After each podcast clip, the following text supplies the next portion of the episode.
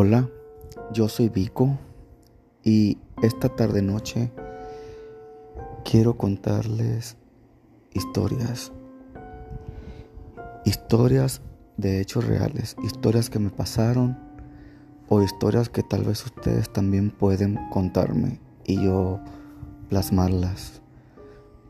Eh, ¿Cuántas veces han sentido ustedes que pasan a nuevas o más bien a otras dimensiones? Sienten otra sensación, sienten algo diferente, escuchan algo o, o sienten su cuerpo vibrar en forma diferente. Esto me pasó hace muchos años cuando yo era niño, yo tenía como unos 10 años, fuimos a un río en el estado de Colima. Eh, iba con mis padres y con mis hermanos, con tíos, íbamos pues mucha familia. Yo casi nunca fui de esos chicos que jugaban mucho con los, los de su edad, la verdad no me, eh, no me gustaba, no sé, no tenía tanta afición por ello. Pero sí sentía mucho el llamado como de la naturaleza. Me gustaba mucho explorar, caminar solo, solo. Caminar, este, andar por, por los lugares, más bien por donde había áreas boscosas como en los ríos y todo ese tipo de cosas. Bueno, este, transcurrió el día y yo pues me aventuré, seguí caminando porque me llamó mucho la atención que seguir la corriente del río, río abajo. Y me fui por toda la orilla, pero de un de repente, después de varios minutos, yo empecé a ver entre las piedras grandes que se encontraban en medio del río había montículos de piedritas, varias piedras de mayor a menor formando un montículo. Y me pareció como que dije, bueno, alguien lo hizo y lo dejó ahí. Y seguía caminando y, y veía otro.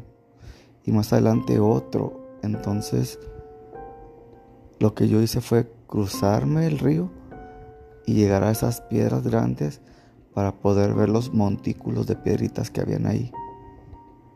Entonces seguí caminando, seguía caminando y cada vez más cerca estaban los montículos de piedra. Eh, pero de un repente eh, sentí algo sordo o algo que yo dije, no, ya no voy a caminar, ya está aquí. Pero cuando yo me empecé a, querer regresar, veía como que, se, o sentía como, no sé, una sensación que, no sé si yo creo y, siento que más de una persona lo ha de sentir. Algo sordo, como cuando te metes a una cueva, a, no sé, a un lugar seco, a un lugar pequeño, a un lugar este que no hay nada, pero que te sientes sordo, que no deja pasar nada del exterior. Así me sentía yo. Y quise regresar y empecé a caminar de regreso.